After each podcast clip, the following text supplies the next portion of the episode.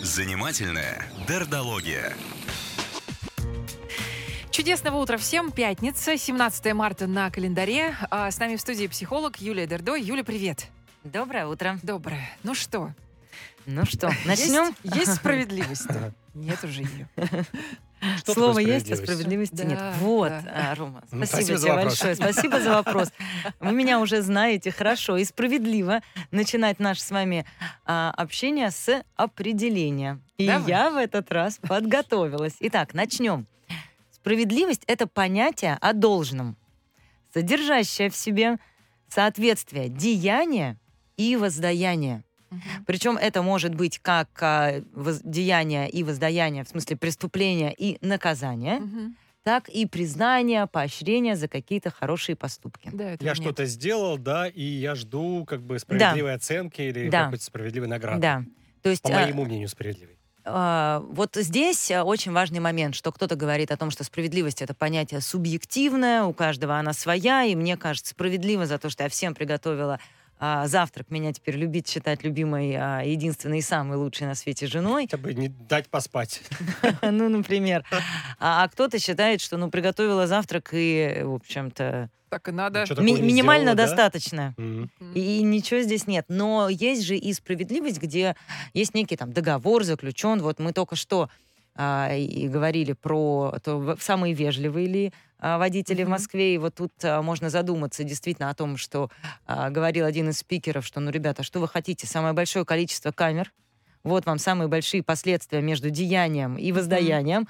А можно вспомнить о том, о чем мы говорили пару эфиров назад, о том, что Москва один из самых благополучных и счастливых городов.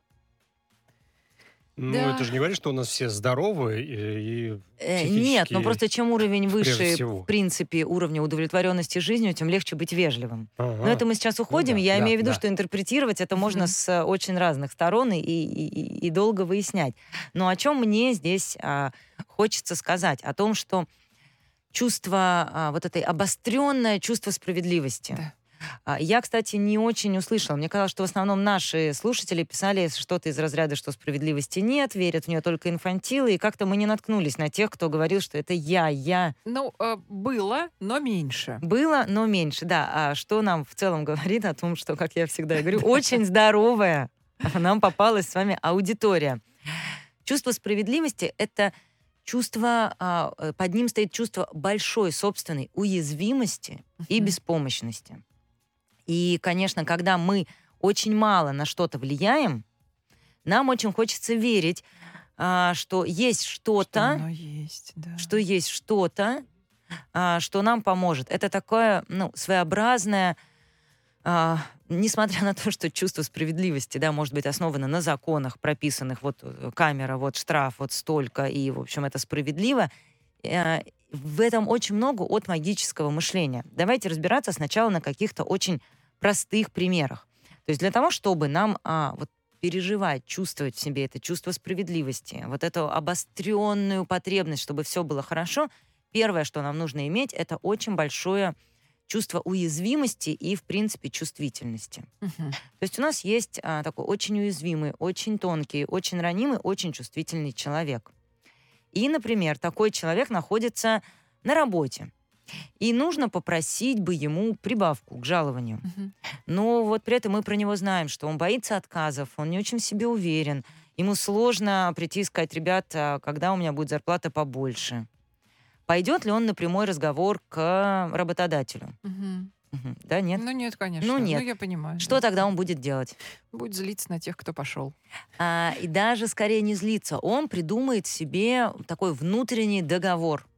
Который будет звучать из разряда «А я сейчас как начну брать на себя в два раза больше обязанностей, как заметят, что я работаю за Мгм. двоих, и сами мне заплатят».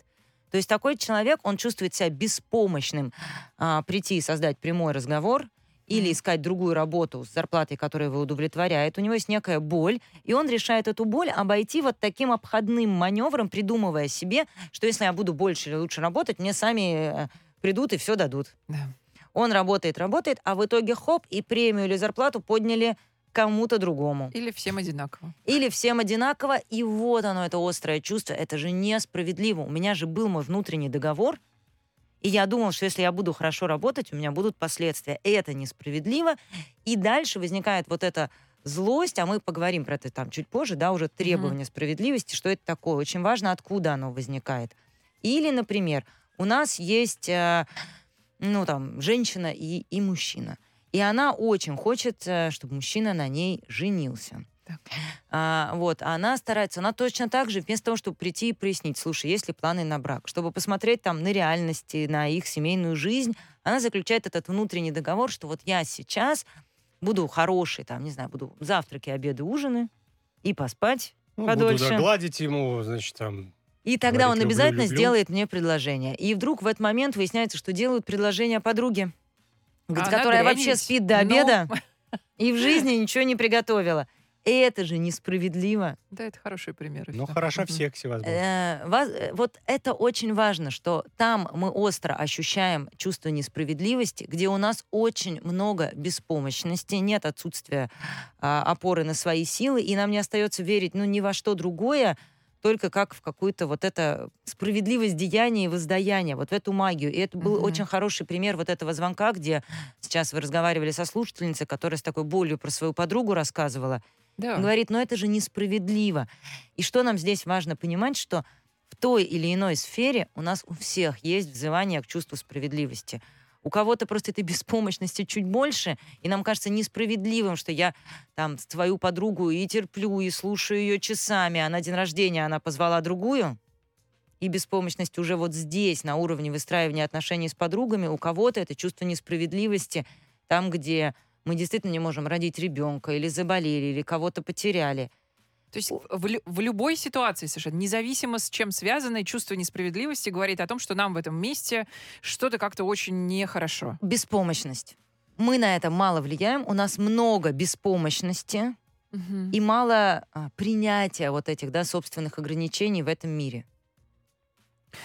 Ты сказала Даже... про внутренние договоренности. Да. Значит ли это, что если эти договоренности озвучить или проговорить с другим человеком, то тогда этого чувства несправедливости не возникнет? А, если они соответствуют, то, скорее всего, да. Но опять же, тут э, смотри, а, а нам хочется, что да, по, договор, по договору я должна была, там, не знаю, вернуть тебе 100 рублей в следующую, ну, в эту пятницу. Но ты же меня так давно знаешь, и вообще ты мужчина, и мог бы простить mm-hmm. мне уже эти 100 рублей, и это было бы... Да, женские вот да, истории. Да, да, вот да. Поэтому, с одной стороны, да, в тот момент, когда у нас что там, у нас самый какой суровый или там надежный и справедливый суд, и казалось бы, он справедливый, потому что вот он и решает вот это, а, а, ну как это, вносит решение, которое должно соответствовать деянию угу. и последствия. Но даже здесь мы можем сказать, ну да, вот мое деяние, оно и оценивалось там в несколько лет наказания, но это же несправедливо. Но мое деяние было же совершено по каким-то таким мотивам, что меня можно было бы и простить. Слушай, ну смотри, а когда, э, когда ты чувствуешь несправедливость не по отношению к себе, а вот, например, как Ирина же, она переживает за подружку, это несправедливо. Ты переживаешь за какую-то ситуацию со своими друзьями, коллегами. Это несправедливо то, что с ними происходит. Да. И а, очень остро мы, мы ситуации за других людей переживаем гораздо острее, чем за себя. Потому угу. что мы вообще люди, и мы склонны переносить любые другие ситуации на себя. И когда мы сидим в ресторане, и какой-нибудь хамский клиент при нас унижает официанта, у нас возникает вот эта агрессия, потому что ну мы же тоже люди, нас тоже могут унизить. Если я вижу, как это происходит с моими коллегами, я очень легко ставлю себя на это место, чувствую эту беспомощность, и мне хочется их защищать, чтобы со мной этого не произошло.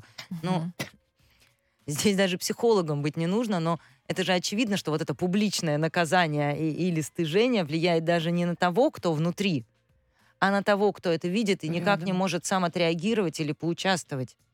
То есть мы переносим. Конечно, мы чужое, вот это чужую несправедливость переживаем гораздо острее, потому что если моя подруга такая хорошая, умная, красивая, а с ней случилась беда, то вот он, этот, вот это мой договор с Вселенной, с жизнью, он и ставится под угрозу. Я-то в глубине души себя думаю, что ну как мне жизнью управлять? Я буду хорошо жить. Да. Хорошо делай, хорошо будет.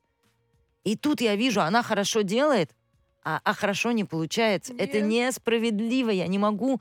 Ну, то есть договор нарушается кем-то. То, что договор этот был придуман мной, сформирован мной — а, заключен мной в моих вот этих надеждах контролировать эту жизнь, и основано все это на моей очень большой уязвимости.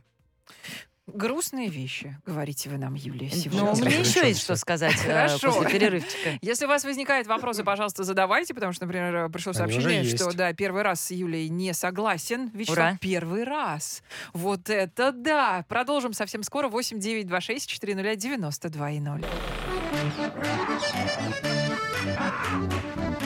Занимательная дердология. Продолжает психолог Юлия Дердо отвечать на ваши вопросы и говорить о том, что такое сп- справедливость, да, забыл, как это слово вообще звучит. А, нужно ли бороться с этим чувством и нужно ли отстаивать справедливость? Кстати, вообще-то вот вопрос прямой, ты вот, ну, как бы давай. ответил на него. Ну, Нет, давай, не быть... ответила. Давай, Хороший давай. вопрос. Как раз я во второй части и хотела сказать. Знаешь, и здесь у меня ответ. А, вот вопрос прямой, в смысле, нужно ли бороться? Как избавиться от чувства справедливости? Как избавиться, спрашивают. Давай про то, как бороться Давай. и как избавиться, наверное, будет понятно. Как я уже сказала, чувство справедливости — это вот это требование соответствия деяния и вознаграждения. Угу. Редко это требование а, вот в нашу... Нет, я имею в виду, что а. редко это требование, что давай, я тебе что-то подарю, ты мне столько хорошего сделал.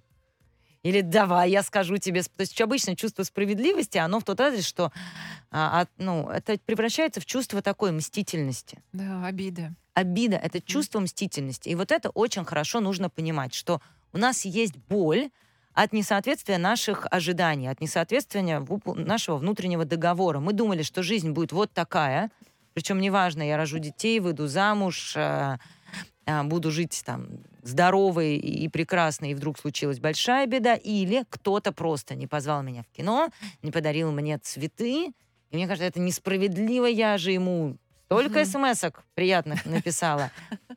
Вот это превращается именно вот в эту потребность а, восполнить баланс. И скорее похоже на чувство такой очень мелкой мстительности.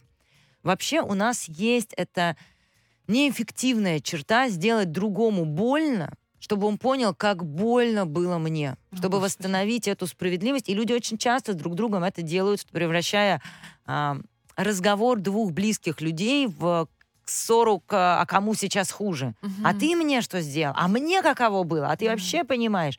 Или когда там люди м, пытаются друг другу предъявить, схамить, сделать больно, ну, такая пассивная агрессия. Да.